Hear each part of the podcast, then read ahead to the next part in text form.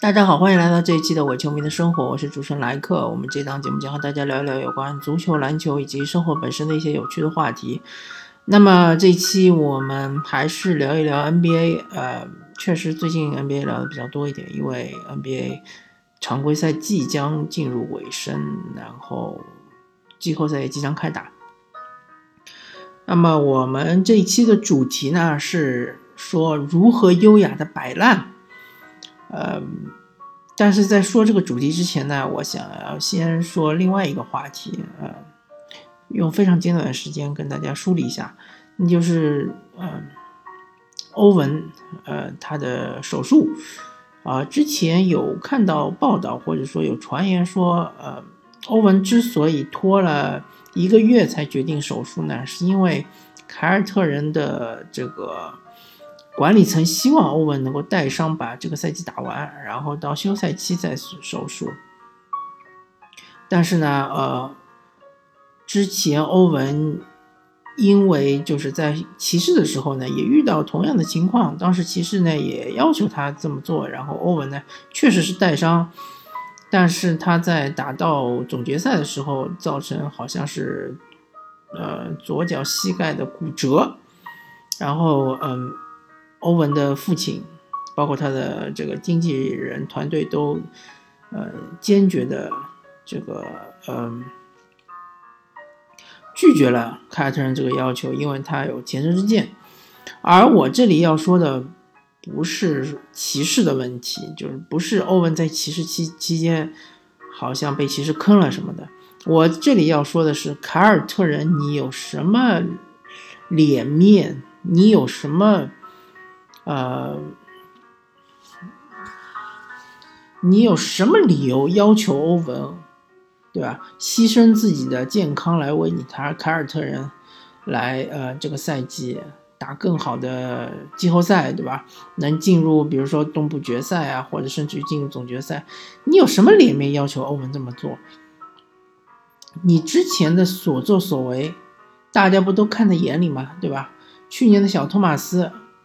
才过了没多久啊，小托马斯的情况是这样子的：去年他的季他的常规赛是打出了呃连这个整个职业生涯的巅峰状态，好像场均二十九点几分，处于 MVP 的呃前三的这样一个序列中。那么 MP MVP 当时很清楚嘛，呃啊前三可能夸张了一点啊，前五肯定是有的。然后他得分榜应该是第三。呃啊，应该是第二，好像是超过了哈登，就是他是整个联盟的得分得分王的排名第二。那么当时很明显就是哈登和威少是呃前两名，对吧？呃，那么勒布朗詹姆斯应该也是排在小托马斯之前。就是说小托马斯当时真的是打得非常非常的出色，但如果说小托马斯在嗯。以这样的状态结束那个赛季的话，第二年就算凯尔特人不要他，也会有其他的球队奉上一份高薪，就算不是顶薪。当时很多评论已经认为他已经肯定会拿到一个顶薪长约，就算不是顶薪，那么两千万肯定还是没有问题的，对吧？就在这种情况下，小托马斯由于这个常规赛赛季快要结束的时候。呃，有就是受受了臀伤，臀部伤势，但是他为了球队的荣誉，对吧？为了球队的这个呃成绩，他就是等于是带伤上阵，带领凯尔特人打进了东部决赛，而且在这个期间内，他应该是打东部半决赛的时候，他的亲生的亲妹妹啊，就是亲生妹妹，亲妹妹。啊，当然不是他生的啊，是他母亲生的亲妹妹，不幸的就是遭遇车祸死亡。像这种情况下，其实对于球员，你只要是一个人，你这个对于你心理打击是非常非常大的。那小托马斯忍痛，对吧？没有缺席任何一场季后赛，他率领凯尔特人打入东部决赛。由于东部决赛第一场打完之后，实在是，呃，没有办法。抵抗这个伤病的困困扰，被逼无奈，就是他这个呃退出了比赛，然后导致凯尔特人就是一比四被呃骑士队横扫。那么最终，而且就是说在。去年季后赛结束之后呢，今年的休赛期，他曾经还帮助凯尔特人去招募海伍德。你可以说，戈登海伍德并不是看中小托马斯而来到凯尔特人的，对吧？他可能是看中这个呃斯蒂文斯教练，因为斯蒂文斯教练他原来就是海伍德的大学里面的恩师，对吧？但是小托马斯作为整个球队的头牌球星，他还是非常积极的参与了招募戈登海伍德这件事情。最终结果是怎么样呢？最终结果就是说，小托马斯，呃，在去年季后赛结束之后呢，他就做了这个臀部手术。然后呢，在他养伤期间，凯尔特人非常非常无情的，或者说非常非常的呃。功利的把他给交易到了骑士队，对吧？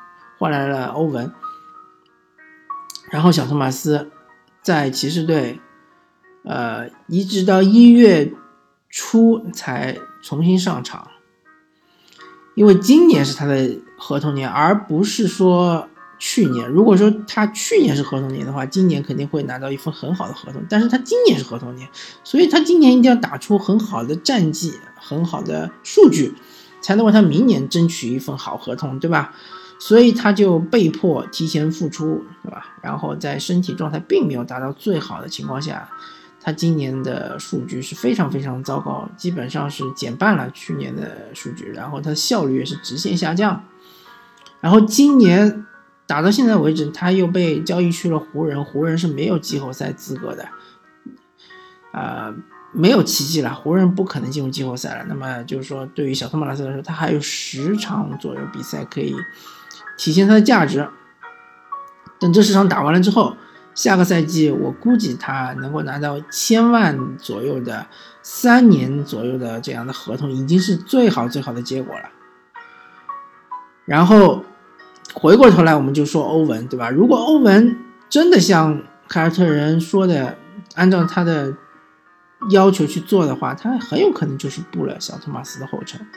所以欧文明年也是合同年，他今年一定要保持健康，或者今年一定要把伤病隐患给去掉，明年才能打出很好的球队的成绩和个人的数据，对吧？就算明年他不能留在凯尔特人，他也可以到其他的好的球队去拿他的这个顶薪合同。如果说他不幸明年，受伤，对吧？严重影响到他的数据，或者严重影响到他的效率，他明年很可能就是被凯尔特人给一个比较低的价格给签下来，对吧？可能是一个长约。所以，不管你在这个联盟中是一个怎么样的球员，对吧？你可能是一个超级巨星，你可能是一个全明星球员，你可能是一个角色球员，你可能是一个。板凳莫喜的饮水机球员，不管你是什么球员，在你受伤的情况下，你一定要去休战，而且一定要去好好的把这个伤势给养好，才能重新上场。这就是不断不断的这么多的这种经验教训、血的教训，给整个联盟所有的球员，呃留下的印象，对吧？呃，简单说一下当年。伊巴卡也是同样的情况，伊巴卡当时呃也是膝盖伤势，然后嗯，他们这个雷霆是打入西部决赛，应该是面对马刺，呃，前两场是零比二落后，然后伊巴卡就强行提前复出，虽然连扳两场，最后还是二比四输给了马刺。从此之后，伊巴卡他的呃傲人的身体的天赋啊，身体的劲爆的素质就。直线下降，他现在再也跳不起来了，再也没有当年这种超强的封盖能力，对吧？而且换防能力，对吧？呃，他再也不可能成为一个超级巨星了。当年他其实，我我相信雷霆选择伊巴卡而放弃了戈登，是因为他们认为伊巴卡是能够成为一个超级巨星的。但是他现在，虽然说他还是拿到了大合同，对吧？他在猛龙拿到了一份两千万的大合同。但是他本身的呃，他的原来的那种潜力没有完全兑现，对吧？他的上限已经封顶了。好吧，那么还是回到这一期的主题，我们是聊一聊如何优雅的摆烂。呃，摆烂这个话题其实挺敏感的，联盟是非常非常的忌讳。呃，肖华之前就是呃 NBA 联盟的主席啊，肖华之前已经说过了，就是说我我相信我们的三十支球队没有支球队是在摆烂的，啊，也没有一位球员是为了输球而上场的，对吧？呃，希望大家就是注意一下。那么你作为一个教练，对吧？如果上头已经指示，这个赛季我们的目标是要获得一个比较靠前的选秀权，对吧？那么你应该怎么做呢？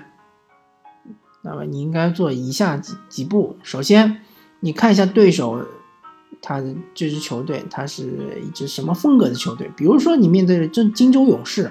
金州勇士是一支快打旋风的球队，对吧？是以防守为基础来推反击的一支球队。那么，你作为一支希望摆烂的球队、希望输球的球队，但是你又不能做的太明显，对吧？又不能，就是怎么说呢？